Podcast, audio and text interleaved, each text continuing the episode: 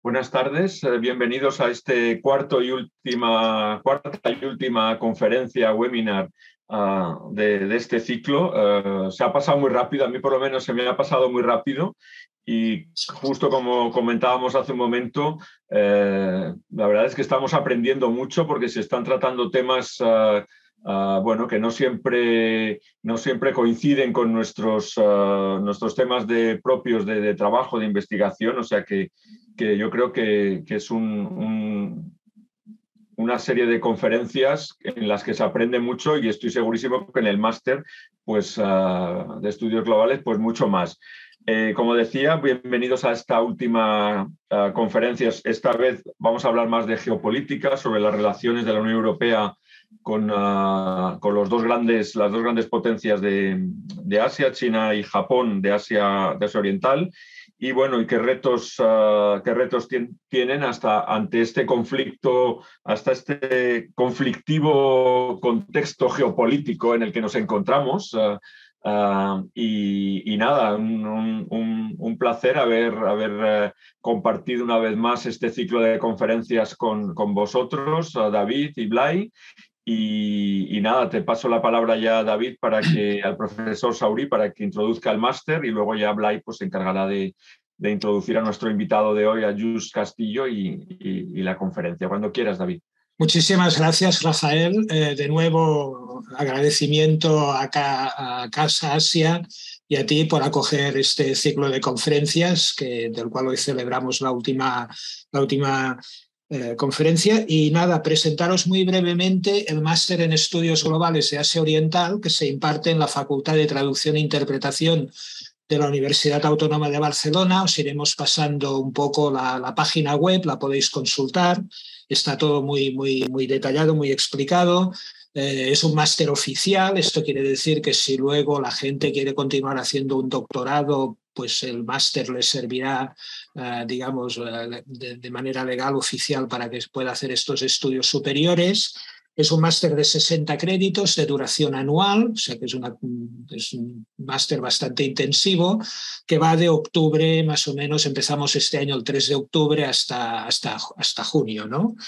Eh, bien, ¿cuál es la, racionalidad del máster? Es un poco, pues, darse cuenta de que vivimos en un mundo globalizado y en este mundo globalizado la influencia de China, Japón y Corea es, es, una influencia cada vez más importante en muchísimos ámbitos, ¿no? que son los que trata el máster, en el ámbito de la política, de la, de la economía, del medio ambiente y, por supuesto, en el ámbito de la, de la cultura, de la sociedad, de, de, todo lo que son los medios, los medios populares de, de comunicación, etcétera, etcétera. ¿no? Partimos esta es la, estamos completando la segunda edición, partimos, pero partimos de una base muy importante que son los estudios de Asia Oriental, que es un grado que se imparte en la Universidad Autónoma desde hace ya bastantes años, ¿no? Con un profesorado, parte del cual está en el máster, que es experto en China, es experto en Corea, en Japón, eh, y, en la influencia global de, estos países. ¿no?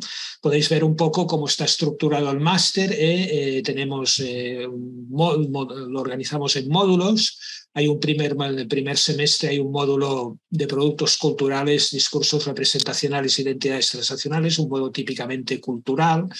Hay otro módulo de geopolítica, economía y medio ambiente. Como podéis ver, intentamos tocar todos los palos, por, decirlo en lenguaje coloquial, de la influencia global de, de Asia.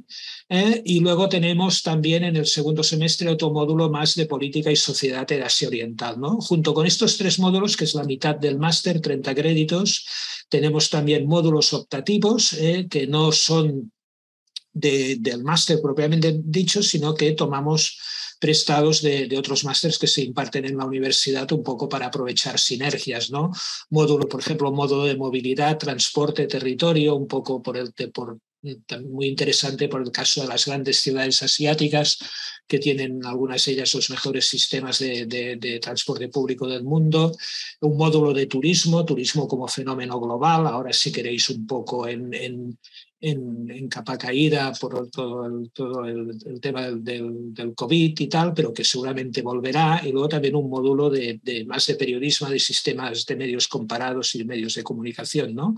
Y para acabar, dos módulos más. Un módulo eminentemente práctico, que son los estudios de caso, que intentamos concretar con ejemplos prácticos lo que hemos aprendido en los tres módulos centrales del máster. Y luego también lo que es muy importante, el trabajo de fin de máster, ¿no? que es 15 créditos, que, al cual le damos mucha importancia, es una asignatura anual eh, realizada de forma individual, autónoma por estudiante con un tutor. Y con la peculiaridad de que, dependiendo un poco del tema y de, los intereses de, los alumnos y del, tutor, como lo vean, se, pueden, se puede hacer eh, bajo, este, bajo el paraguas del trabajo de fin de máster, se pueden realizar unas estancias eh, en, en, distintas instituciones, ¿no? unas estancias breves, en distintas instituciones que, nos apoyan, ¿no? como la propia Casa Asia, o el Instituto Confucio, el Instituto Rey Sejong, la Fundación Japón, en el pasado también con un consulado coreano, con algunas empresas, etcétera, etcétera. ¿eh? Bien, eh, un poco, eh, una cosa que es muy importante también de, señalar es que este, este máster se imparte en español y en español y en inglés y aquí tenéis un poco el calendario. Eh, eh, no pedimos ninguna lengua de, estos, de estos países, ¿eh? no nos pedimos y tampoco pedimos certificados, asumimos solamente para aquellos alumnos que procedan de, países asiáticos, como, parte como se imparte en español, pues sí que hacemos un poco de, de prueba de conocimiento de español, ¿no? Pero por otra parte no exigimos ningún título ni ninguna, ninguna certificación de conocimiento de los idiomas. El inglés lo damos por supuesto, porque en el mundo, que, mundo global que estamos, evidentemente la lengua es el inglés. Y, repito, porque nos preguntan, bueno, hay, que, ¿tenemos que saber alguna lengua? No, no, no. Si es español e inglés, son las lenguas del máster y con las que trabajamos. ¿no? Eh, ahí tenéis el, periodo, el periodo actual de preinscripción, hay varios a lo largo del año, hemos completado uno, ahora tenemos otro que está abierto hasta el 15 de julio, con la resolución del 22 de julio, y todavía hay un tercer periodo, pero ya os digo que si os interesa de verdad, mirad bien la página web, cualquier duda nos consultáis y preinscribiros si os interesa, porque de verdad es que hay, hay bastante demanda, ¿no? O sea que quien, estuviera interesado se mire bien la página web, nos consulte para cualquier cosa y nos, y, nos eh, digamos, y, se, se, preinscriba. ¿no? Eh, por mi parte, nada más, ¿eh? decir que estamos muy satisfechos de, los, de, las dos ediciones que llevamos. La primera la empezamos con el COVID, o sea que fue un poco peculiar, pero esta segunda la hemos hecho toda presencial ha ido bastante bien. ¿eh? Están los alumnos ya a punto de presentar sus trabajos de fin de máster, hayan entregado a, principios de finales de mes, mejor dicho. Y nada, por mi parte nada más y muchas gracias. Y Blay, ahora cuando quieras puedes eh, intervenir tú. Muchas gracias David, muchas gracias Rafa. También es un placer estar nuevamente en Casa Asia y con todos vosotros y vosotras en esta cuarta y última conferencia de este segundo ciclo de conferencias de estudios globales de, Asia Oriental. Ha sido un placer nuevamente renovar este contacto con Casa Asia y compartir, sobre todo desde el enfoque que este año hemos hecho, que es con profesores y profesoras de, nuestro máster, compartir con todos vosotros y vosotras los conocimientos, eh, el pensamiento que construimos, la reflexión que construimos construimos en clase en el máster de estudios globales de Asia Oriental, que tengo el placer de coordinar con el profesor David Chabri, con David, que nos ha presentado ahora nuestra página web y ahora también os la, os la copiaré en el chat para que tengáis más información. Bien, estamos muy satisfechos hoy de terminar este ciclo de conferencias con Jus Castillo. El profesor Jus Castillo, de hecho, es uno de los puntales de nuestro máster y de nuestro programa de estudios de Asia Oriental. Él es profesor en el grado de estudios de Asia Oriental y también en este máster de estudios globales de Asia Oriental. Eh, nos hace especial ilusión también terminar con este tema, que es el de la geopolítica, en un momento, como muy bien decía Rafa, Rafael Bueno, en un momento muy complejo en el que necesitamos nuevas claves para pensar qué es lo que está sucediendo y hacia dónde nos estamos encaminando. El profesor Jus Castillo, el doctor Jus Castillo, es profesor de Ciencia Política y Relaciones Internacionales de Asia Oriental en el programa de estudios de Asia Oriental de nuestra universidad, la Universidad Autónoma de Barcelona, y vuestra universidad si estáis interesados en cursar nuestro máster. Se ha formado en Australia y en los Países Bajos y en Japón esta eh, triple orientación que de hecho es muy significativa en cómo él construye el pensamiento y cómo se acerca a Asia Oriental y a las relaciones internacionales de Asia Oriental. Ha trabajado en el Instituto Europeo de Administración Pública en Maastricht y entre el 2011 y el 2014 fue investigador predoctoral en la Universidad de Osaka, becado por el gobierno japonés. Fue en esta universidad, en la Universidad de Osaka, donde defendió su tesis doctoral en 2014 titulada Las relaciones políticas y de seguridad de la Unión Europea con Japón y China en el periodo 1991-2014. Más recientemente ha llevado a cabo un proyecto de investigación en la Universidad de Waseda, también en Japón, sobre las relaciones de cooperación entre Europa y los países de Asia-Pacífico. Sí que está muy relacionado con el tema que hoy también trataremos. Destaca, como comentaba antes hace nada, unos, unos segundos, su visión de conjunto de la región de Asia Oriental y su integración global. Y esto es muy interesante porque más allá de limitarse al ámbito de un solo país, algo que suele suceder en nuestro contexto académico más inmediato, el profesor Just Castillo Just eh, se acerca a la región de Asia Oriental y a su integración global de un modo complejo, viendo las sinergias que existen entre los distintos países principales que la componen. Por ejemplo, destacan en esta labor sus estancias académicas en Japón. Jus Castillo ha sumado así su trabajo en Japón, por ejemplo, la tesis que realizó en la Universidad de Osaka, a otras estancias en China, donde ha realizado estancias científicas en la Academia China de Ciencias Sociales, uno de los think tanks más importantes del país, y ha trabajado también como profesor de Relaciones Internacionales en la Universidad Oceánica de China durante tres años autor de numerosas publicaciones académicas, como digo, es profesor de nuestro máster en estudios globales de Asia Oriental y del grado de estudios de Asia Oriental y hoy nos presenta una conferencia que cierra este ciclo eh, de conferencias que lleva por título Las relaciones de la Unión Europea con China y Japón, retos ante un contexto geopolítico en rápida transformación. Bien, no consumo más tiempo por mi parte porque lo que queremos todos y todas es escuchar a Just y después eh, David eh, moderará el debate y podamos ir participando. Recordad, como siempre, que estamos deseosos de ver vuestras preguntas, comentarios, ideas en el chat. Después abriremos el turno de intervenciones, pero si ya las vais poniendo a medida que os vayan surgiendo, así las podemos después eh, plantear de un modo mucho más operativo. Pues muchas gracias, eh, Jus, por estar con nosotros y cuando quieras, the floor is yours. Adelante. Pues muchísimas gracias a, a, vosotros, a Casa Asia, por invitarme una vez más. Es un placer volver a estar en, bueno, en una institución como, como Casa Asia por la, bueno, por la presentación del máster que animo a, a, nuestro público de hoy a que, a que se interesen y que se inscriban al, máster que realmente merece la pena. Y bueno, habláis por su, por su magnífica presentación. a ver, mi intención hoy es hablar más o menos durante unos 25 minutos, más o menos, y bueno, pues un poco plantear de qué forma las relaciones entre la Unión Europea y las dos principales potencias de la región, China y Japón, se presentan o que, que, con, qué, con qué retos se enfrentan ante este contexto geopolítico pues tan incierto, ¿no? que parece que cambia tan, tan rápidamente y, y bueno, que sin duda presenta muchas, ah, muchas incógnitas y muchas incertidumbres. para dar un poco de contexto inicial, me gustaría empezar mi, mi, mi presentación, mi ponencia, y me permitirán que me desvíe un poco del, del tema eh, principal o, de la, o de la, del foco principal de la presentación de hoy. Em, empezando mm, brevemente por hablar un poco del desarrollo eh, que han ido teniendo estas relaciones entre Japón y China. Es decir, para hablar del contexto actual, intentar ver un poco de dónde venimos. Em, y también en este sentido, em, hacer el ejercicio de destacar o de, plantearse el por qué es interesante ver las relaciones entre la Unión Europea y Japón y China, pues de forma paralela, cuando normalmente cuando se habla de estas relaciones se suele hablar de ellas individualmente o por separado.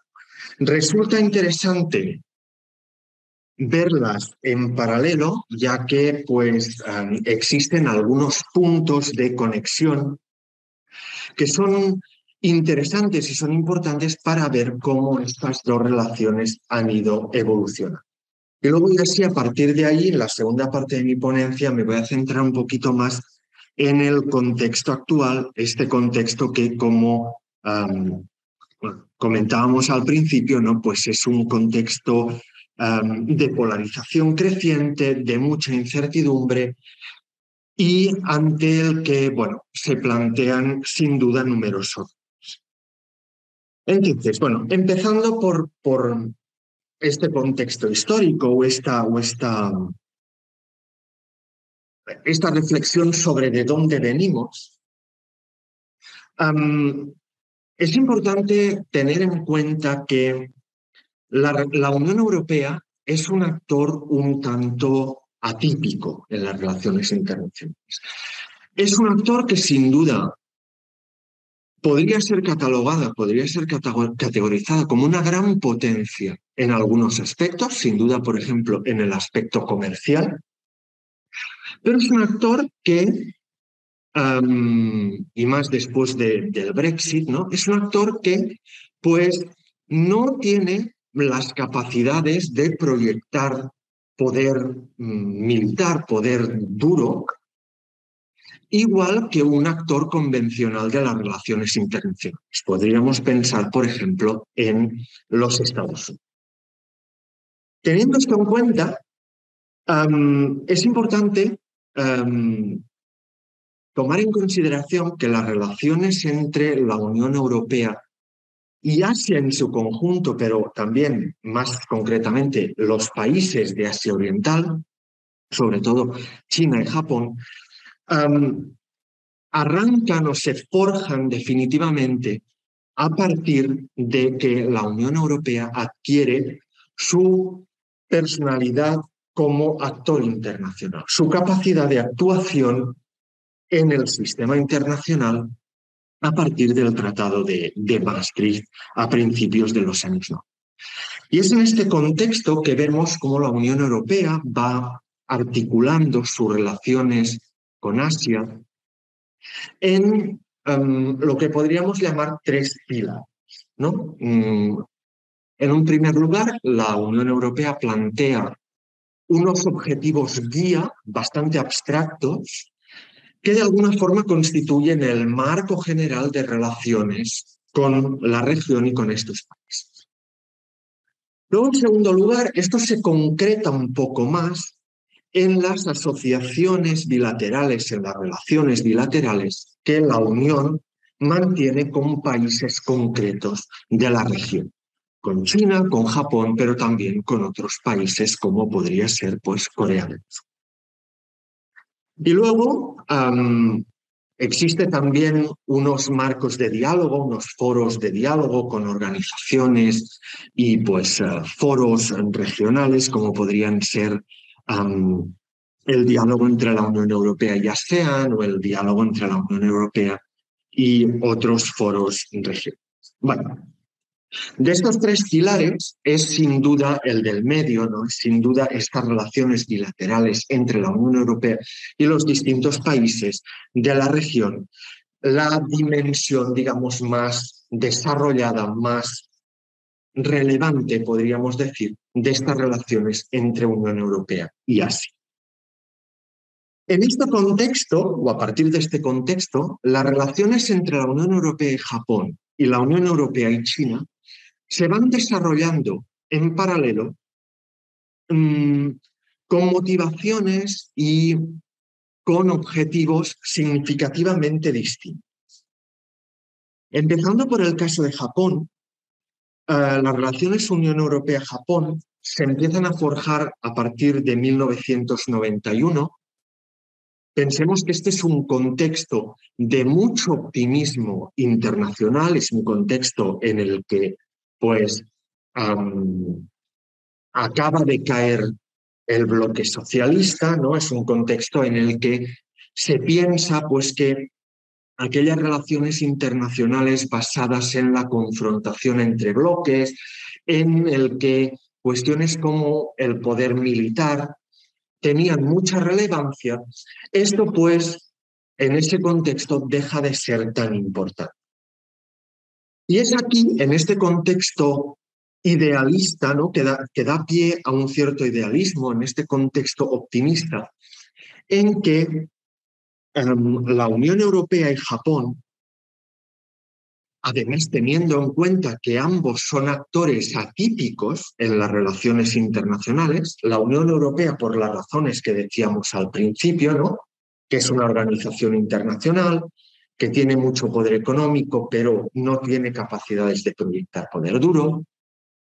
Y Japón, que tiene sus capacidades también pues, de em, proyectar cierto tipo de poder o de relacionarse con otros actores del sistema internacional limitados constitucionalmente. Recordemos que Japón, por eh, la forma en cómo termina la Segunda Guerra Mundial, no tiene reconocido o renuncia al derecho a,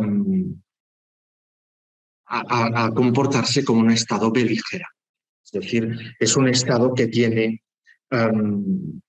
que, que, rige de alguna forma sus relaciones internacionales, sobre todo a partir de mecanismos de poder económico, de ayuda y cooperación al desarrollo, y también de forma extremadamente importante de poder suave, ¿no? de proyección cultural, de, este tipo de cuestiones. Bueno, en este contexto, la Unión Europea y el Japón llegan a un acuerdo en 1991, es el acuerdo de la declaración conjunta, donde se plasman en, en, en, este acuerdo pues algunos ejes de cooperación ¿no? se listan algunos ámbitos en los que la Unión Europea y Japón podrían cooperar a partir de entonces. Diez años más tarde, este acuerdo se renueva y se amplía, aún en un contexto de bastante optimismo, para diez años más. ¿no? Y esto se hace con el acuerdo llamado el Plan de Acción Bilateral, que recoge más de 100 áreas de, mm, donde, en las cuales Japón y la Unión Europea podrían ah, cooperar. es importante aquí reseñar que 100 posibles áreas de cooperación indican que tanto Japón como la Unión Europea tienen una gran capacidad de reconocer su potencial para cooperar su potencial para aunar visiones, trazar objetivos en común, trazar, o de alguna forma compartir visiones del mundo, podríamos decir, pero es cierto a la vez que no siempre ha sido fácil para estos dos actores y llegar a materializar todas estas áreas de cooperación. Recordad, más de 100. Y de hecho, pues algunos de los críticos más severos con este tipo de acuerdos han criticado que más que acuerdos internacionales podrían parecer casi pues, listados de la COM, de, tantas, de tantas acciones que se prevén.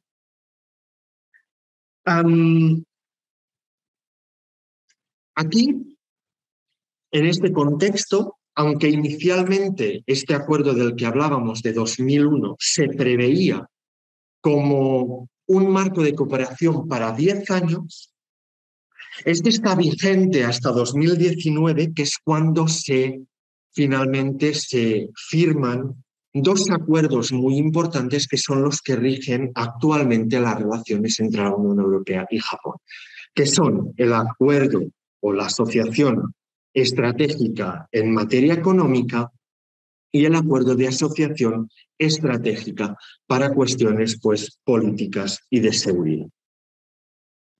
hablaremos en la segunda parte más, ah, más en detalle de, sobre, sobre este, estos acuerdos, pero quizás es importante aquí reseñar que el acuerdo político y estratégico de 2019 reduce esas ciento y pico áreas de posible cooperación que recogía el acuerdo de 2001 a unas 40.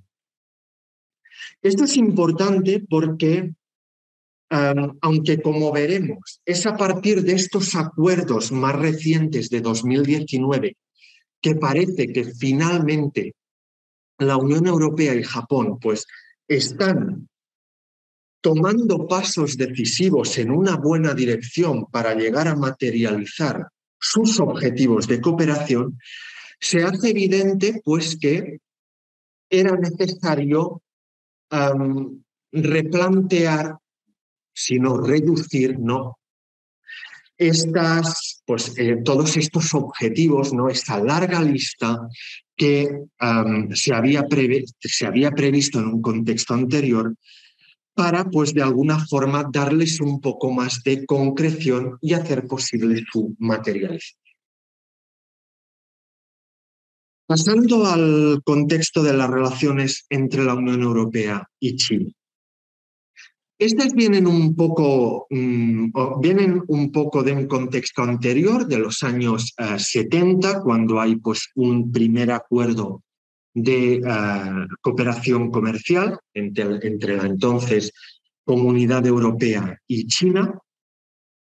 En el año 85 hay un nuevo acuerdo comercial y es a partir de entonces cuando las mm, relaciones entre la Unión Europea y China van tomando forma. ¿no? Es un contexto pues, en el que empieza a haber cada vez más cooperación económica entre, entre ambos actores. Y aunque es verdad que hay un revés importante en ese contexto, que será en 1989 con lo que sucede en la plaza de, Tiananmen, pues es verdad que en ese contexto, a partir del año 85, es cuando van tomando forma estas relaciones y ya pues a partir del año 94 es cuando ya los vínculos empiezan a ser muy estables.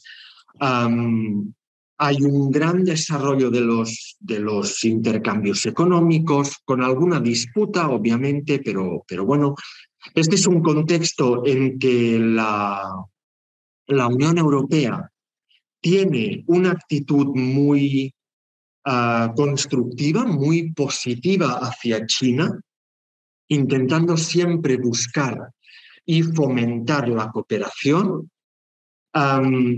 Es un periodo en que la Unión Europea hace bastante hincapié en cuestiones de derechos humanos.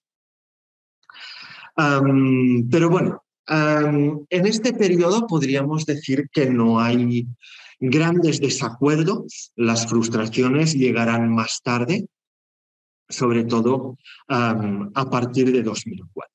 Entonces, en este contexto, entre medios de los años, mitad de los años 90 hacia 2003-2004, es un periodo pues muy próspero en el que hay un desarrollo muy fuerte de las relaciones entre la Unión Europea y China, Obviamente estos dos actores no se reconocen como socios naturales, como era en el caso de Japón, por el hecho de compartir valores, de compartir cosmovisiones, pero sí por el hecho de darle un sentido muy pragmático a su cooperación y pues darse cuenta de que ambos pueden obtener mucho beneficio y pues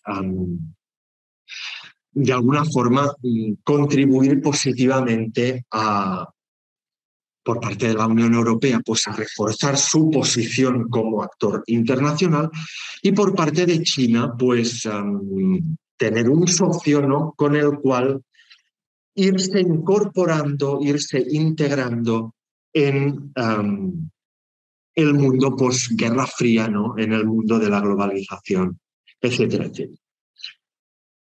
este periodo hay, hay, autores que lo han catalogado mm, de forma quizá un poco cursi, ¿no? como el periodo de la luna de miel entre la Unión Europea y Japón. pues bueno, porque es el contexto en que las relaciones son están en un, en un punto álgido, podríamos Es a partir de 2004-2005 cuando empiezan las frustraciones y empieza una espiral de, podríamos decir, de degradación progresiva en las relaciones entre la Unión Europea y Japón, que en cierta forma llega hasta nuestros días. Y hay varias razones por las cuales empieza esta, esta frustración o este periodo pues más, podríamos decir, más negativo, más de confrontación. Pero sin duda hay un aspecto muy relevante que es la cuestión del el embargo de armas. Para dar un poco de contexto, em, cuando sucede eh, eh, la, digamos, la, las protestas de Tiananmen, a las cuales pues, el gobierno chino responde con mucha contundencia, se produce en ese contexto un, una condena internacional a las acciones de China. Y lo que hace la Unión Europea en este contexto es imponer a China un embargo de armas, que lo que impide es que China pues, pueda comprar cualquier tipo de eh, material eh, defensivo armamentístico que pudiera ser usado para eh, pues, reprimir a la población en ningún país de la Unión Europea. Y este Em, embargo, esta limitación es algo que sigue vigente hoy en día. Mm, ¿Por qué decimos que empieza la, frustración en este contexto de 2004-2005? Porque en ese contexto hubo un par de intentos por parte de varios países de la Unión Europea alegando que era necesario para continuar teniendo buenas relaciones con China y mm, que China pudiese ver en la Unión Europea un socio que confiaba en su progreso y en sus avances en cuestiones como los derechos humanos, era necesario dejar atrás, era necesario pues mm, sí, dejar atrás ¿no? ese embargo de armas.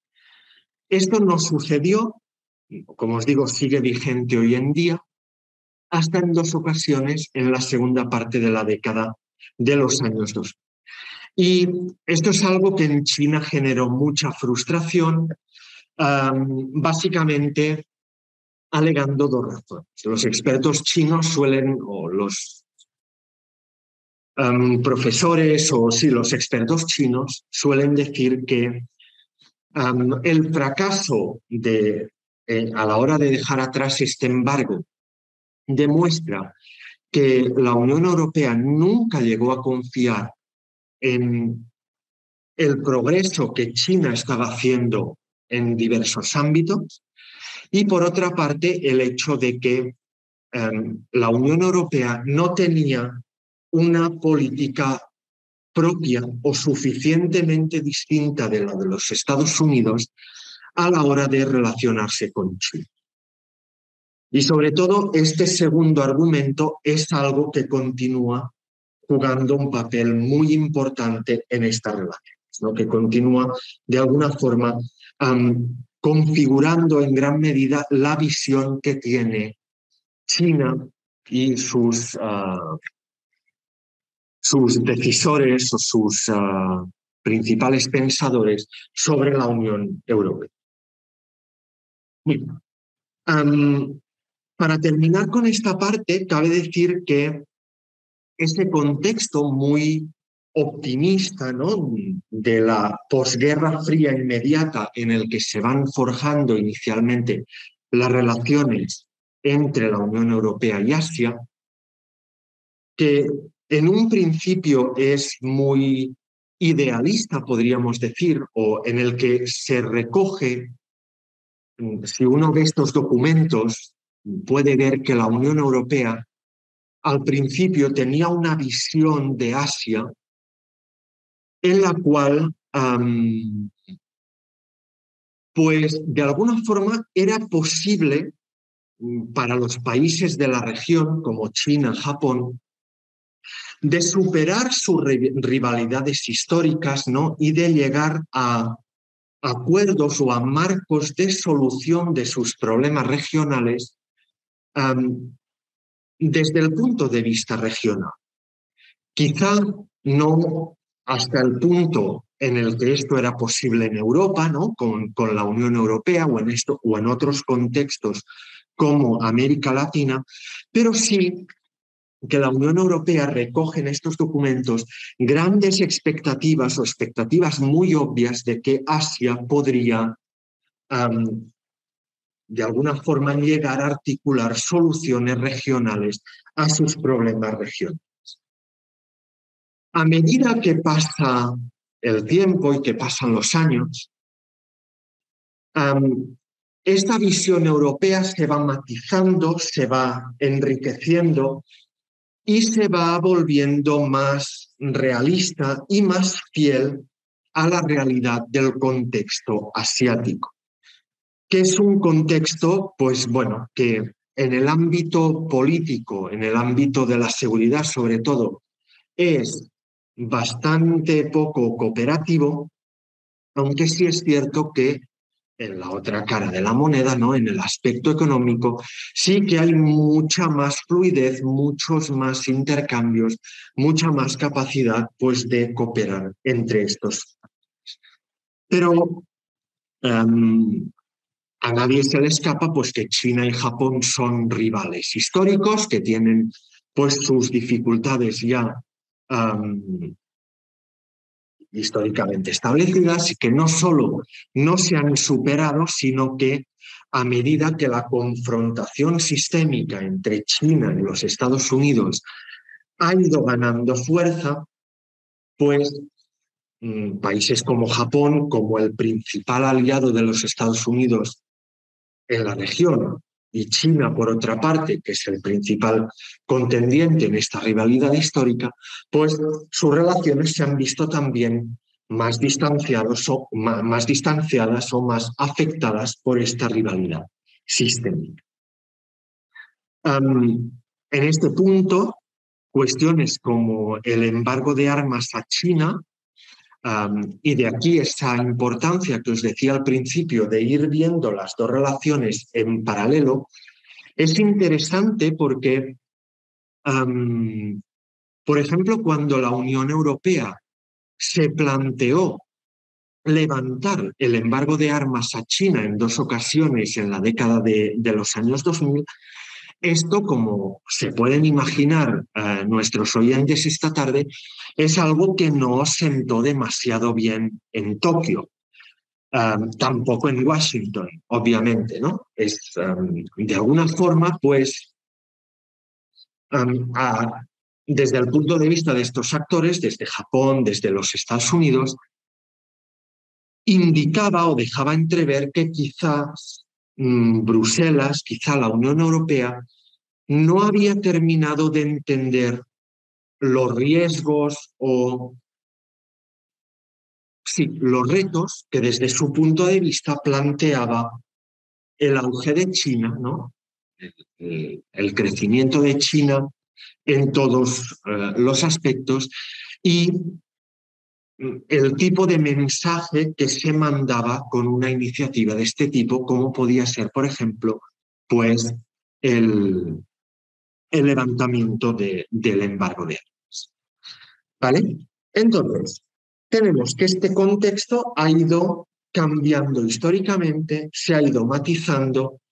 La Unión Europea, de alguna forma, pues, ha ido perfilando, ha ido matizando su visión de Asia Oriental, su comprensión de Asia Oriental y del Asia-Pacífico en su conjunto, y la ha ido plasmando en sus documentos estratégicos eh, hacia la región, como ahora veremos, y también en sus relaciones con eh, los distintos países de la región.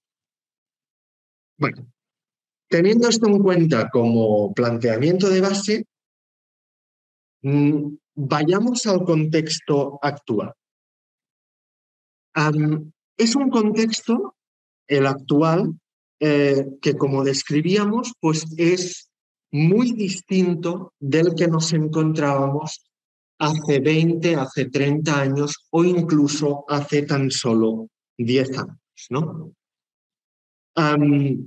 Lo que se intuía entonces que podría llegar a ser una rivalidad sistémica entre los Estados Unidos y la Unión Europea es algo que ya tenemos aquí, ah, perdón, entre China y los Estados Unidos, es algo que ya tenemos aquí, es algo que Mm, podemos intuir que definirá la forma como se articularán las relaciones internacionales de los años venideros y pues este es un contexto al que la Unión Europea debe de adaptarse y también obviamente sus relaciones con los distintos países de la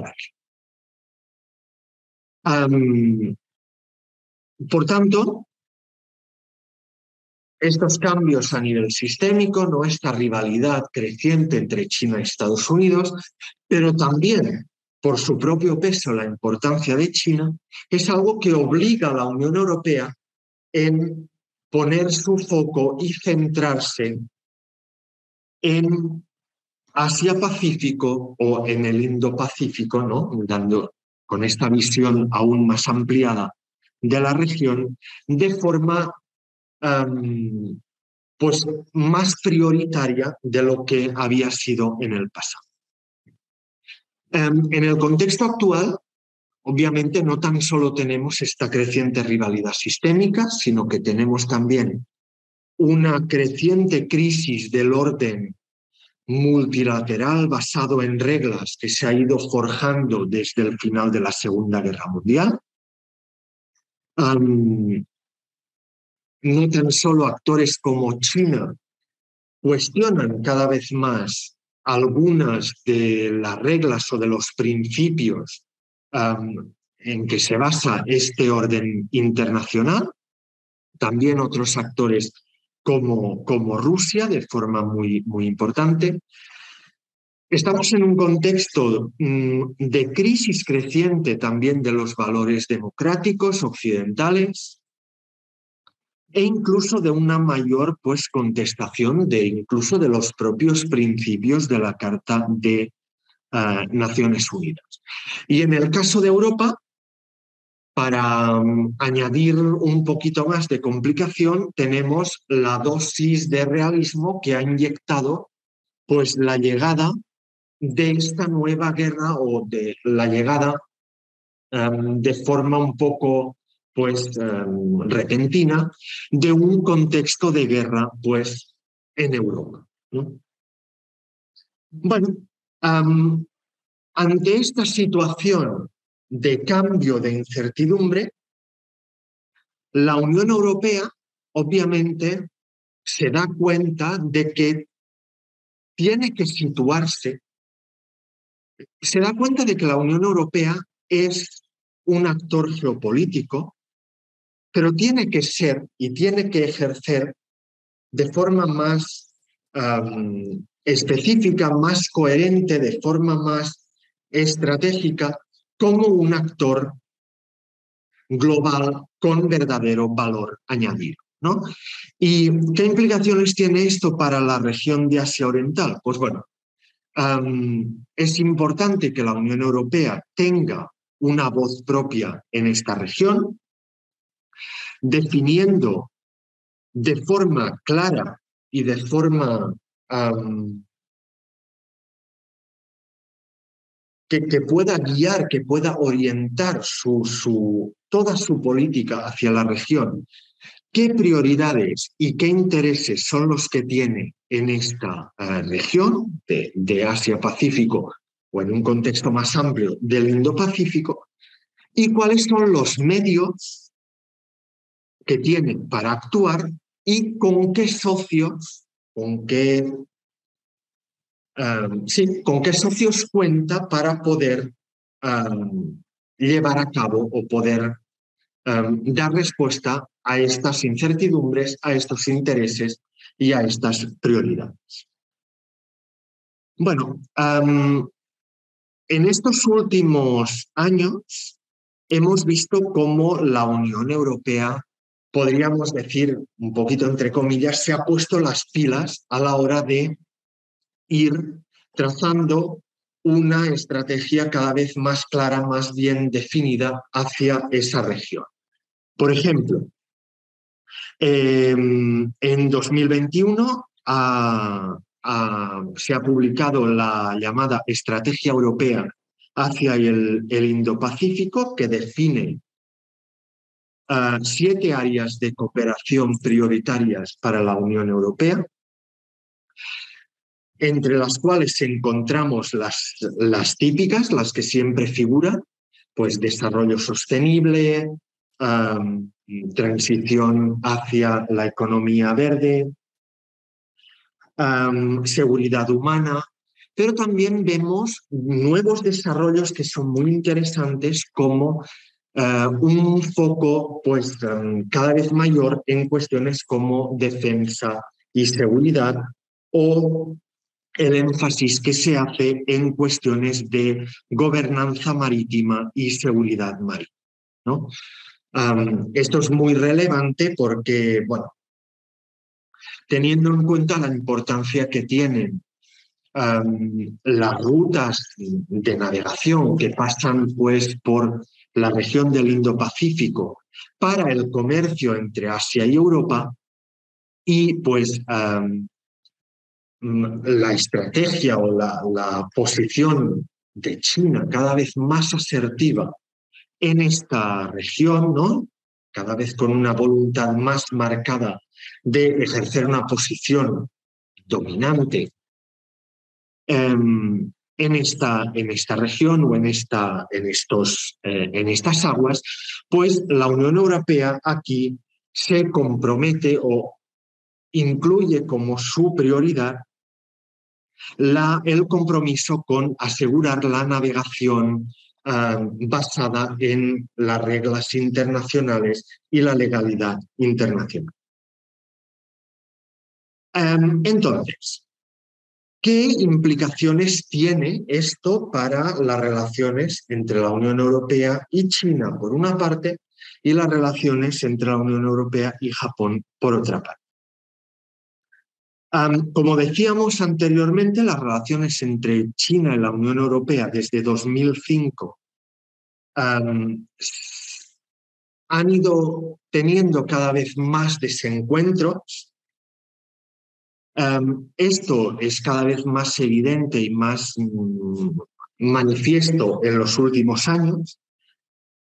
Um, y debido a esto, en 2019 las instituciones comunitarias proponen una nueva visión ante el país, ¿no? Una nueva visión que dice o que redefine a China de lo que venía siendo un socio estratégico desde 2003, que se definen las relaciones entre China y la Unión Europea como, como tal, como una asociación estratégica. Esto se matiza y se empieza a definir a China por parte de las instituciones europeas como a la vez un socio y un competidor o un rival sistémico. ¿Qué significa esto? Esto significa que mmm, cada vez hay más puntos en el que China y la Unión Europea pues tienen desencuentros, por ejemplo, en materia de derechos humanos, pero también se reconoce que las relaciones entre China y la Unión Europea no pueden dejar de tener un carácter estratégico, no tan solo por la importancia que tiene ese país para Europa.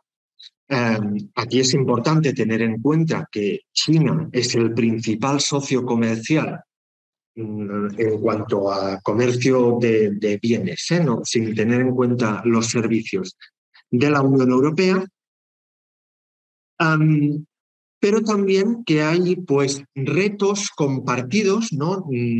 Retos comunes, retos globales, como la degradación del medio ambiente, ah, la paz o como hemos visto pues de forma más reciente, no incluso cuestiones de salud en el contexto del COVID, en el que cooperar con China es un imperativo, es algo necesario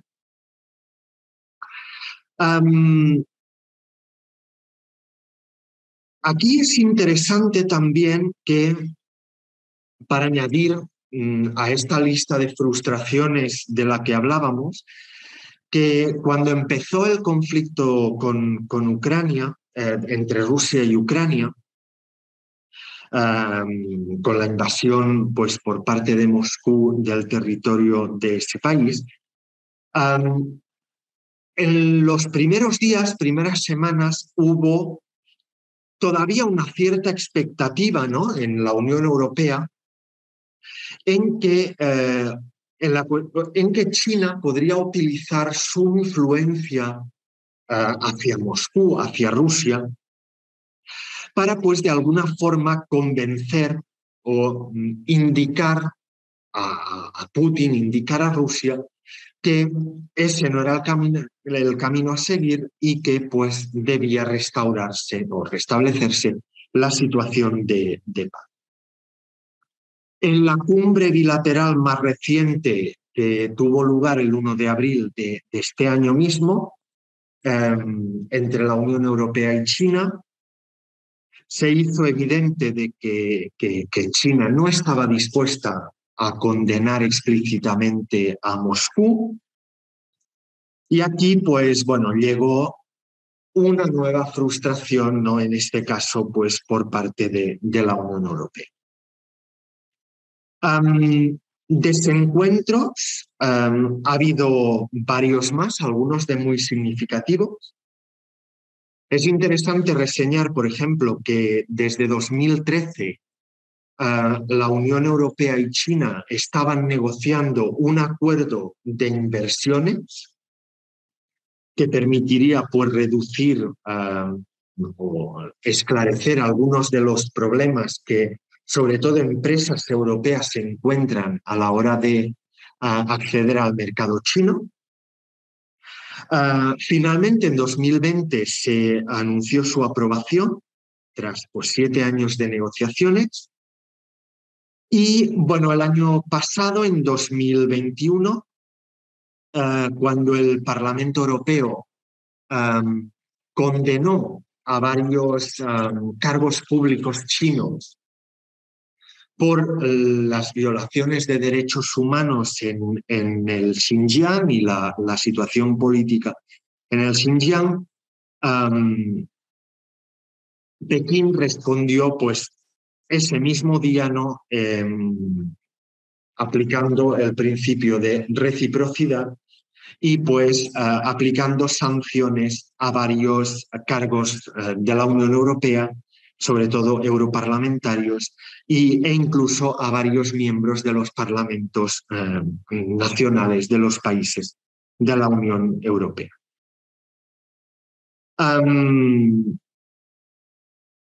El mismo año 2001, el Parlamento Europeo decidió poner en alto ¿no? la, ratificación del acuerdo comprensivo de inversiones.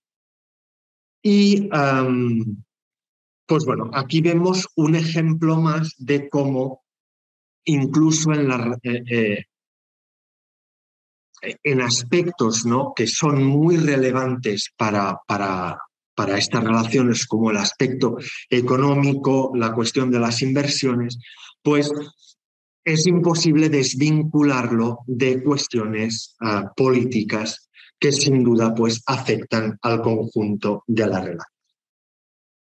Es decir, y para resumir, ¿no? que las relaciones entre la Unión Europea y China siguen teniendo obviamente un carácter estratégico. China sigue siendo un socio de importancia capital para la Unión Europea, pero son unas relaciones mm, crecientemente complejas y en el que los desencuentros solo han hecho que aumentar. Por otra parte, si nos vamos a las relaciones entre la Unión Europea y Japón, vemos un contexto un poco mm, distinto. Si recordáis, decíamos que desde 2019 hay dos nuevos acuerdos, el acuerdo de eh, asociación económica estratégica y el, ah, acuerdo de, de asociación estratégica para cuestiones políticas y de seguridad.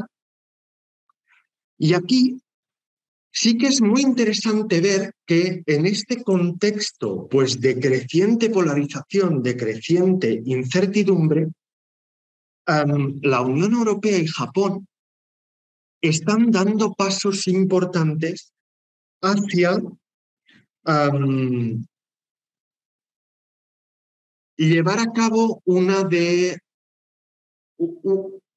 uno de los principales retos que tenían pendientes en sus relaciones desde principio de los años 90, que era llegar a materializar los acuerdos y los objetivos que se proponen. ¿no? Em, desarrollos interesantes que estamos viendo. Hay varios ejes que, cabe destacar, pero sobre todo está el de la eh, conectividad la, Unión, eh, la Unión Europea y Japón han acordado recientemente una asociación, un pacto para una conectividad sostenible e infraestructuras de calidad.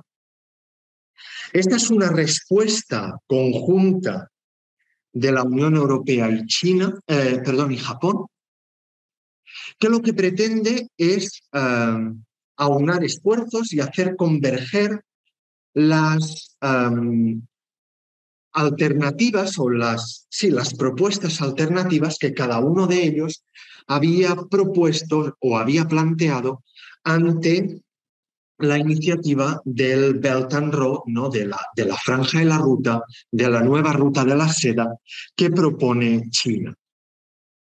Es interesante ver en, este aspecto, por ejemplo, cómo Japón y la Unión Europea no plantean directamente hacer frente a la estrategia china de, de, la ruta de la seda, sino pues hacer hincapié o presentar alternativas viables precisamente en aquellos aspectos en los que la iniciativa china o la presencia china en países, pues ya sea de, del sudeste asiático o de Asia Central o incluso de África o América Latina, em, son más débiles o son objeto de mayores críticas. ¿no? Por ejemplo, pues en este aspecto de la sostenibilidad o en el aspecto de Em, infraestructuras de calidad y no necesariamente vinculadas pues a, a, ciertos a ciertos como podría decir a ciertos mecanismos de, no vinculados a cierto tipo de créditos o a ciertos eh, mecanismos de cooperación económica entre China y estos países. Por otra parte, vemos también la cuestión de la seguridad, que normalmente pues sí que estaba plasmada en los acuerdos bilaterales entre China, entre Japón y la Unión Europea, pero no mm, se concretaba tanto en, o no, no, no daba paso a, mayor concreción. Estamos viendo en los últimos meses algunas, algunas, algunos avances importantes. Por ejemplo, recientemente, pues Japón ha decidido mandar un agregado de defensa a su representación permanente ante la Unión Europea en Bruselas, incluso ante sus embajadas en algunos países, por ejemplo, en, en la embajada japonesa en Madrid se ha incorporado, se ha incorporado recientemente un agregado de, defensa, algo que no habíamos visto hasta la fecha, que por cierto España está pendiente de, de, reciprocar ¿no? en, el, en el caso de um, la embajada española en Tokio, pero bueno, esta queda una tarea pendiente. Y también, pues además del tema de la conectividad, de la seguridad de la que hablábamos, pues se pone el énfasis en otras cuestiones como la digitalización, retos ante pues, las nuevas tecnologías, cooperación pues, en el marco de estas cuestiones. Por lo tanto, vemos que dos tendencias, ¿no? En el caso de las relaciones Unión Europea-China,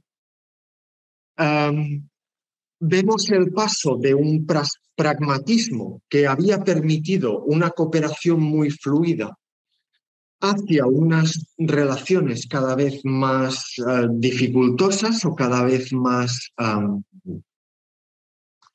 con más frustración y con más desencuentros, sobre todo pues eh, debido a las grandes diferencias que existen en cuestiones como derechos humanos, etcétera, etcétera. Y en el caso de Japón y la Unión Europea, lo que hemos visto es, o lo que estamos viendo, es una tendencia que va desde un, unas relaciones muy idealistas, poco definidas, en que había grandes objetivos, mm, mucha retórica, ¿no? Una, pues, relaciones un poco que mm, quizá tenían lugar más sobre el papel que no materializadas en algo concreto, hacia avances y pasos concretos en materias que son de interés mutuo. Y esto es relevante porque vemos cómo, y aquí de nuevo la importancia de ver en paralelo eh, la evolución de estas dos relaciones, ¿no? si en el pasado, en los años 2000, por ejemplo, el factor China en las relaciones Unión Europea-Japón había sido pues una fuente de fricciones, vemos que se está convirtiendo de alguna forma en un catalizador, no en una vía para una mayor cooperación. Y este, pues bueno, sin duda es un desarrollo muy interesante. Para terminar, que me estoy extendiendo, me permitiréis recuperar las dos preguntas o las dos cuestiones que se planteaban en, en el póster o en el enunciado de la, de la charla de hoy, que, para intentar pues, darles respuesta ¿no? a modo de, de resumen o a modo de conclusión. En primer lugar, ¿cuenta la Unión Europea con una estrategia coherente hacia la región?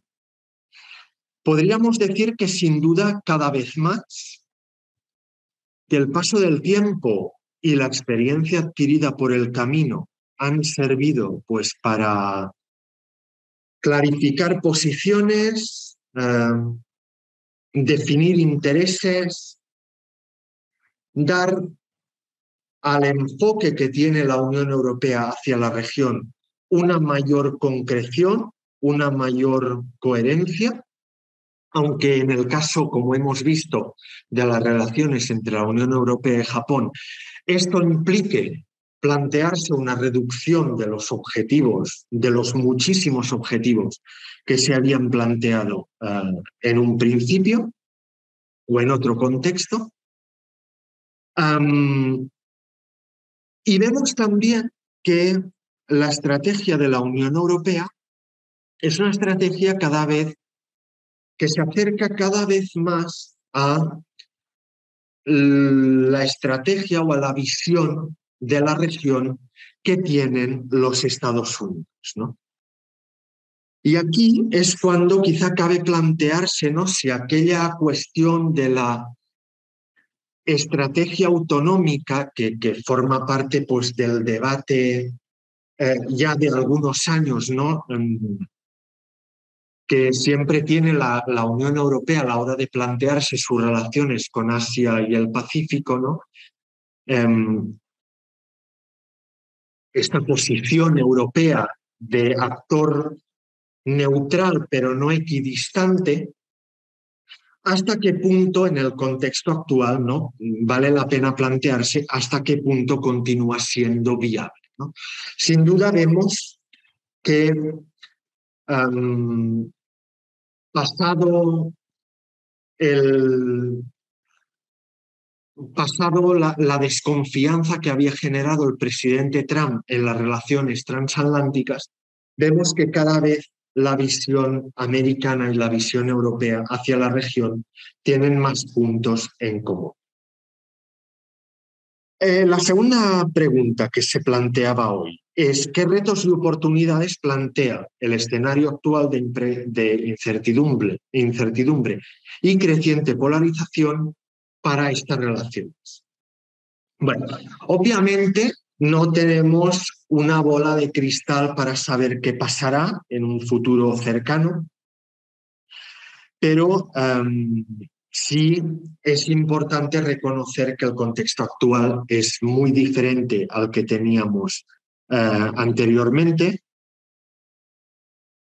Um, los retos que se plantean desde mi punto de vista afectan sobre todo a las relaciones Em, de la Unión Europea con China, parece ser que esta rivalidad sistémica entre China y los Estados Unidos va a tener mm, una posición central en las relaciones entre la Unión Europea y China, va a ser un elemento esencial a tener en cuenta, un elemento que la Unión Europea no podrá fácilmente eh, triangular o no podrá fácilmente ignorar.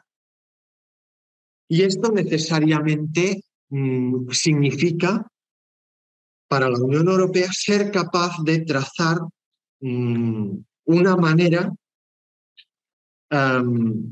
de colaborar, cooperar con China en aquellos aspectos en los cuales es un socio o sigue siendo un socio imprescindible, por ejemplo, en el medio ambiente, y pues hacer frente a todos estos desencuentros y posiciones cada vez más alejadas en cuestiones como los derechos humanos o incluso la creciente contestación o la creciente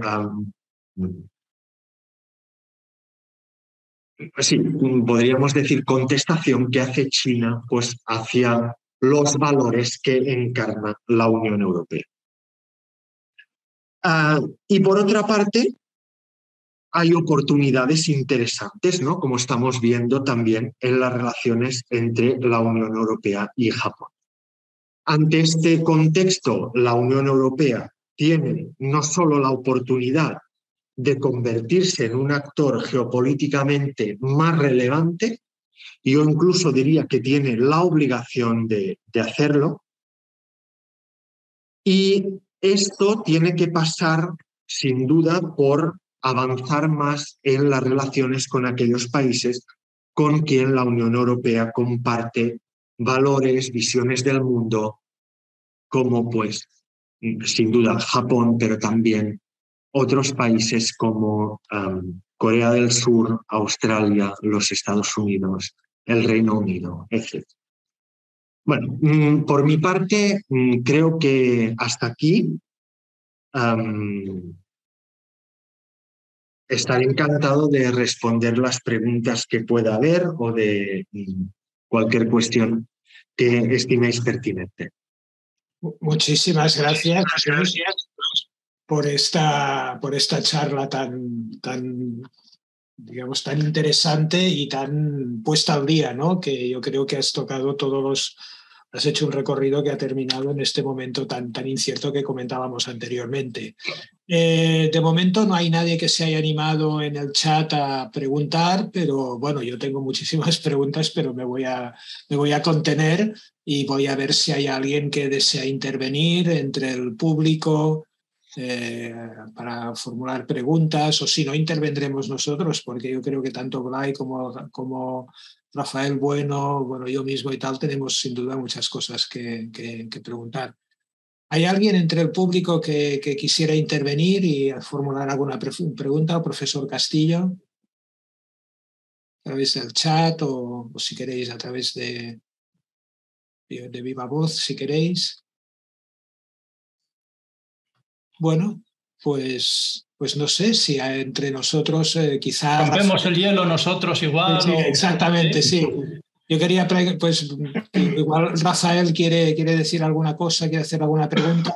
Ah, vale, aquí veo que hay una... Ah, mira, ahora, ahora la cosa se ha animado. Ah, ya llegan, ya llegan. Se ha animado. Bueno, pues si me permites, Rafael, eh, vamos, vamos primero con las preguntas del público. Hola, profesor, muchas gracias por su presentación. Me gustaría preguntar en el contexto de pandemia de COVID si la política de cero caso de China perjudica la cooperación entre China y Europa debido a la naturaleza cerrada de esta política. Muchas gracias por su respuesta. Just, esta pregunta era previsible, ¿no? Era sí. Si hubiera alguna pregunta sobre el COVID. Te rogaría, claro que tenemos un cuarto de hora como mucho, que si puede ser, pues que como ahí veo que hay más preguntas, pues seas un poco conciso en la respuesta. Sí, perfecto. Sí, sí.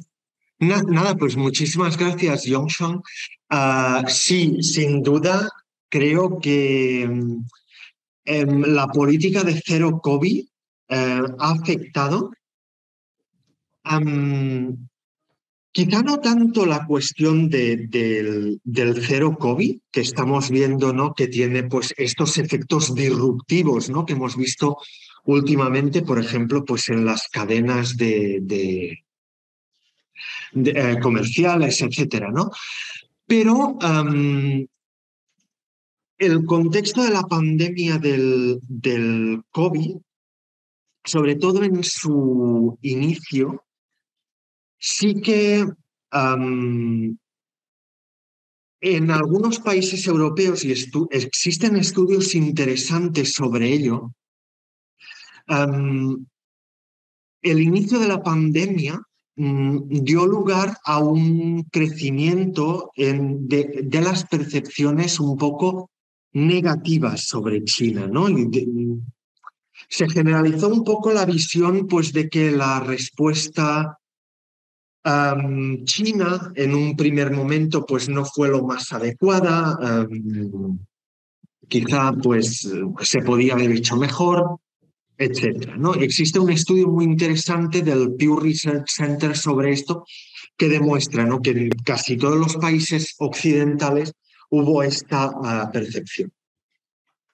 Entonces, yo diría que esto quizás no se ha trasladado tanto al nivel político, a las relaciones políticas, como otras cuestiones, ¿no? como por ejemplo lo que comentábamos de la situación en Xinjiang, que sí que tiene una traducción mucho más directa en, en las relaciones políticas, pero sí que de alguna forma ha afectado a la visión eh, que los ciudadanos, muchos ciudadanos europeos, por no generalizar, tienen sobre China. Y esto, claro, que no se plasme directamente, sí que, pues, sin duda incide en la forma como representantes en los parlamentos nacionales, también en, los en el Parlamento Europeo, pues perciben o han percibido a, a China. Sí, e, en el caso del COVID-0, yo diría que es más una disrupción más que no un, al menos a día de hoy, ¿no? No podemos hablar de, de un efecto negativo.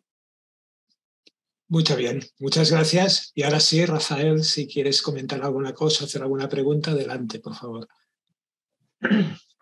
Sí, bueno, eh, Just ha comentado el, bueno, pues cómo la Unión Europea ah, debería tener una voz, una voz propia en, el Indo-Pacífico. Ah, acaba de sacar hace, hace meses una, una estrategia, por fin, de la Unión Europea para el Indo-Pacífico eh, pero ¿qué tiene que hacer la Unión Europea para realmente tener una voz única cuando ya hay países como Alemania, Francia o Países Bajos que ya han sacado una propia estrategia anterior del, Indo-Pacífico?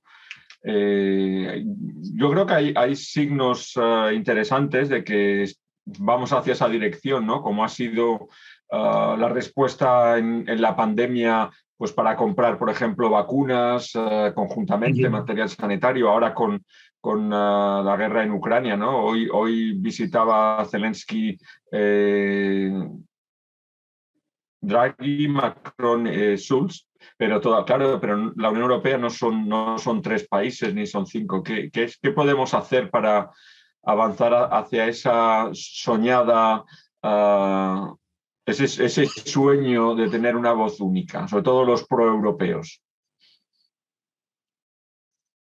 Bueno, Rafael, muchísimas gracias. Yo creo que la, respuesta está en, en, cuestiones como la misma estrategia de la que hablábamos, ¿no? En la, en la propia estrategia hacia el Indo-Pacífico. Em, es verdad que hay países que ya tenían una estrategia propia, como Alemania, como Países Bajos, por ejemplo, pero bueno, no hay que olvidar que estamos pues, en una Unión Europea de 27. Algunos de estos países pues, eh, son relativamente pequeños y sus relaciones pues, con esta región, en la mayoría pues, o para muchos de ellos, ¿no? pues, se centran sobre todo en el aspecto económico. En este sentido, yo creo que mm, avances como la formulación de esta estrategia, que lo que pretende pues es esto, ¿no? Es articular una visión de conjunto, ¿no? Que de alguna forma pues sea vinculante y guíe las políticas, ya no solo de la Unión, pero sino también la de cada país, la de cada Estado miembro hacia la región, es un, es un paso importante. Por otra parte, mm, desde mi punto de vista, es fundamental lo que, lo que comentaba antes en mi charla, ¿no? que es que toda esta cuestión de la que se ha hablado durante muchos años de, de la cooperación con socios con quien se comparte valores, ¿no? con Japón, por ejemplo, pero con Corea del Sur, también con países como Australia, etcétera, pues em, es algo en lo que hay que continuar haciendo hincapié ¿no? y ir basando o ir, em, sí, haciendo ver o ir basando nuestra estrategia, nuestra política de cada uno de los países europeos, pues en estos principios ¿no? y en estos en estas cuestiones en las que todos estamos, estamos de acuerdo. Poco a poco se están viendo pasos interesantes. ¿eh? La, estrategia esta hacia el Indo-Pacífico, mm, pues es la más, reciente de ellas, pero bueno, esperemos que se vaya, tomando una forma más concreta en, los años venideros. Gracias, uh, Just. Quizá el, profesor Warner quiere hacer algo. Sí, de hecho veo que Just, uh, Josep, uh, Josep Luis Salazar, creo que ha levantado la mano y supongo ah. que, que, quiere ah, intervenir. Yo tengo un montón de preguntas, pero como tengo a Just cerca en la universidad y además también es profesor, es profesor de nuestro máster, me las voy a reservar, pero mm, bueno, eh, estoy a punto de hacerlo, me vienen muchas cosas a la cabeza. Josep Luis, eh, creo que has levantado la mano, adelante. Suponemos que quieres hacer la pregunta de viva voz o quieres escribirla igual en el chat, como prefieras. Si quieres, conecta la cámara si es posible o si no, pues en el chat, como, como tú veas.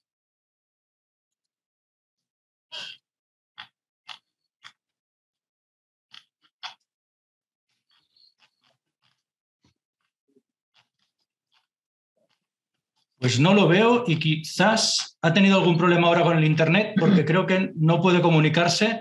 Así que voy a hacer una cosa, te planteo mi pregunta, Just, y me, apodero del de, privilegio que tengo de poder controlar ahora mismo la, el micro. Y te quería preguntar una cosa, me, hacía pensar mucho el comentario también de Rafa, de Rafa Bueno, em, de una conferencia que estuvimos asistiendo hace ya unas semanas, em, en el cual pues, eh, Josep Piqué, el exministro de, de Exteriores, planteaba algunas ideas sobre el contexto en el cual estábamos, nos dejó caer algunos comentarios brillantes, por ejemplo, que la única manera que tiene Rusia de asegurar sus fronteras es expandiéndolas, una frase parece ser histórica de Catalina la Grande, ¿no? Y, y me hacía pensar mucho en qué posición se queda Japón eh, en esta reorganización, resituación entre Rusia, China, China que no, no condena, China que, que, tiene un papel más, mucho más ambiguo, y, y, en qué posición, por tanto, deja la Unión Europea con Japón, puesto que no sé hasta qué punto la Unión Europea no ha hecho tarde ya en muchas cosas a nivel de política internacional. Así que me gustaría si nos pudiese reflexionar un poco sobre esto,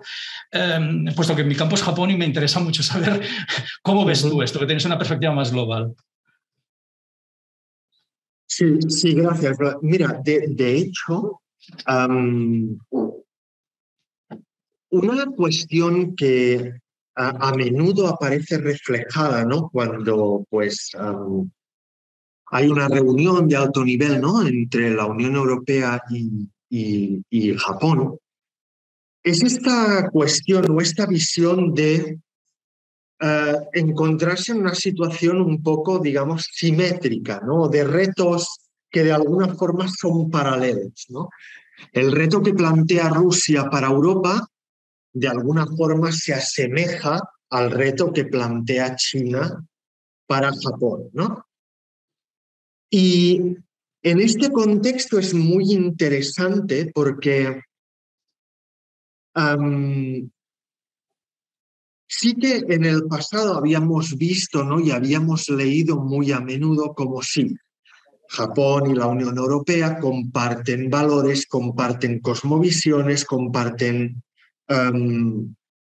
ciertos o muchísimos objetivos, pero sí que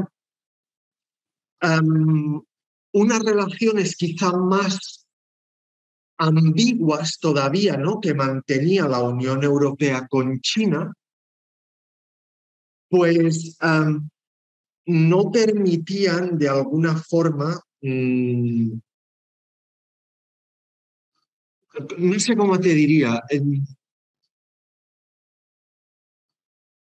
llevar a las relaciones entre la Unión Europea y Japón a alcanzar su pleno potencial, ¿no? Porque, mm. bueno, por muchas cuestiones, ¿no? Porque mm, Aparece como un elemento, perdona, me viene a la cabeza igual que es como un elemento también algo disruptivo en, algún sentido, bueno, como un tercero, como un tercero. Bueno, sale la frase automática, tercero en discordia, ¿no? Siempre, no quiero decir eso, pero... Claro, claro. Y, y además, fíjate que Japón durante muchos años tuvo eh, recuerdo una vez haciendo entrevistas en, creo que era en el Ministerio japonés de Asuntos Exteriores, creo. no, perdón, era en la delegación de la Unión Europea en Tokio. Mm. Y estaba preguntando sobre, bueno, cómo respondía ¿no? la parte japonesa ante estas indicaciones por parte de la Unión Europea ¿no? de la intención de levantar el embargo de armas hacia China. ¿no? Y el representante recuerdo que me dijo una frase que era como que Japón habló del embargo de armas y solo durante, solo del embargo de armas en sus interacciones con la Unión Europea durante un par de años.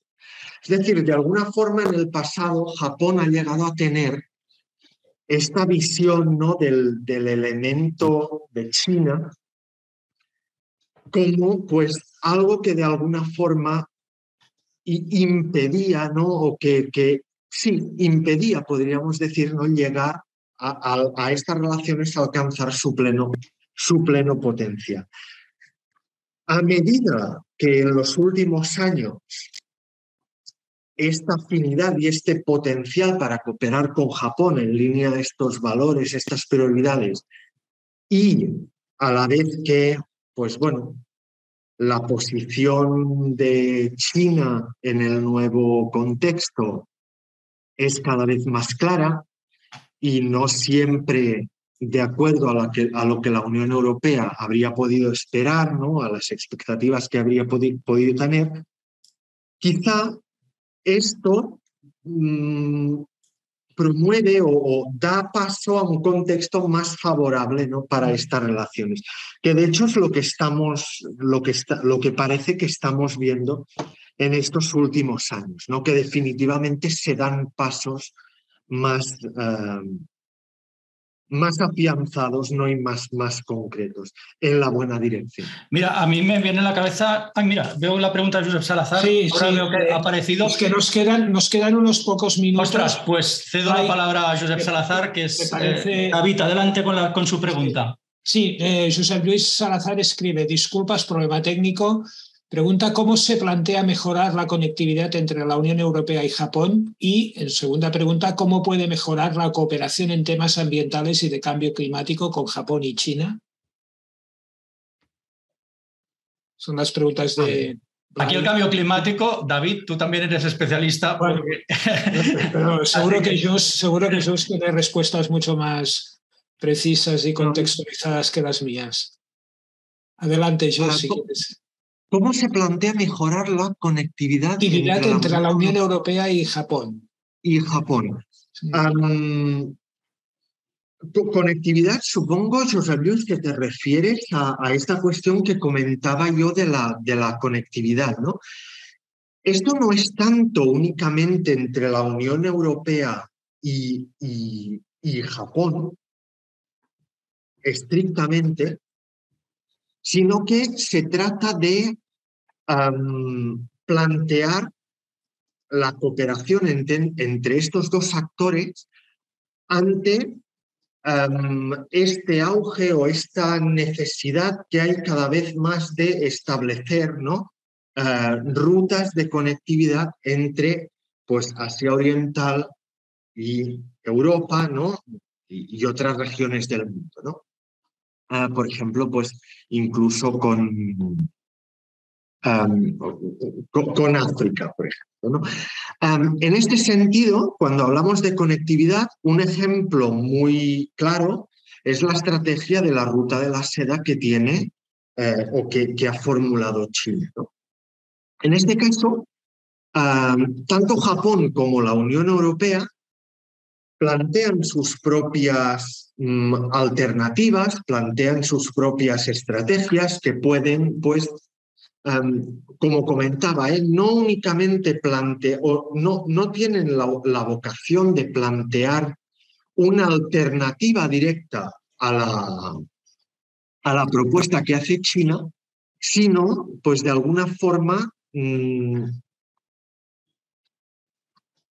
o no reemplazar la, o no no presentarse como algo conflictivo con la estrategia que, propone China, sino plantear alternativas ¿no? que, estos, para ofrecer a estos países. ¿no?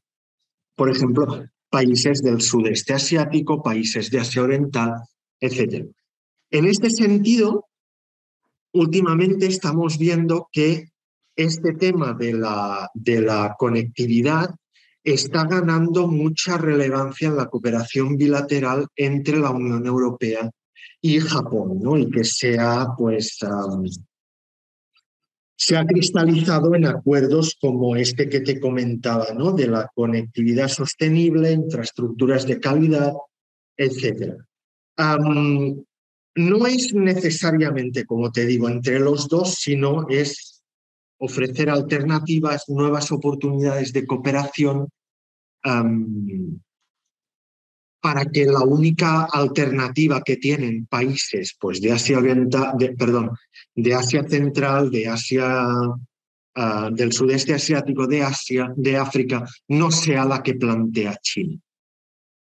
Y luego esta cuestión del cambio climático, ¿cómo puede mejorar? Bueno, mm, claro, esta es la gran pregunta. ¿Puede mejorar? pues con voluntad de, cooperar. Normalmente, pues entre estos actores lo que hay es coordinación en el seno de instituciones multilaterales, ¿no? como pueden ser las Naciones Unidas.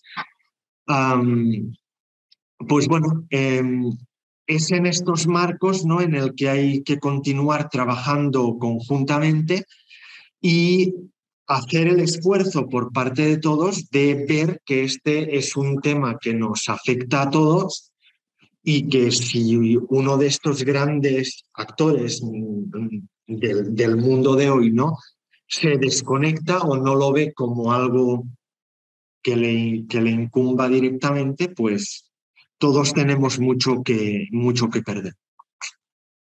Bueno, eh, muchísimas gracias. Me parece que hemos llegado ya al límite de, de, la, de, la, hora. Just, muchísimas gracias por tu conferencia. Ha sido realmente muy, muy, las preguntas muy, muy clarificadoras también. Por mi parte, nada más, eh, despedirnos eh, con suerte hasta el curso que viene y ya en todo caso, si Rafael Bueno quiere cerrar el acto, encantado, Rafael, cuando quieras. Gracias, David. Bueno, daros las gracias a todos, al ponente, a Just, a, ti, David, y a, Blay, por supuesto. Eh, terminamos el segundo ciclo de, de conferencias de, eh, de vuestro máster de estudios globales, pero esto no es un punto y final, esto es un punto y seguido porque continuaremos, continuaremos el próximo curso porque a nosotros, bueno, eh, yo creo que, que, es una experiencia muy interesante, eh, gratificante y además de la que aprendemos mucho, o sea que, que salimos todos ganando. Y, nada, eh, no sé si no nos vemos, que pasáis un. Todavía falta mucho para las vacaciones, pero, pero, pero bueno, un abrazo, un abrazo a todos y seguimos en contacto.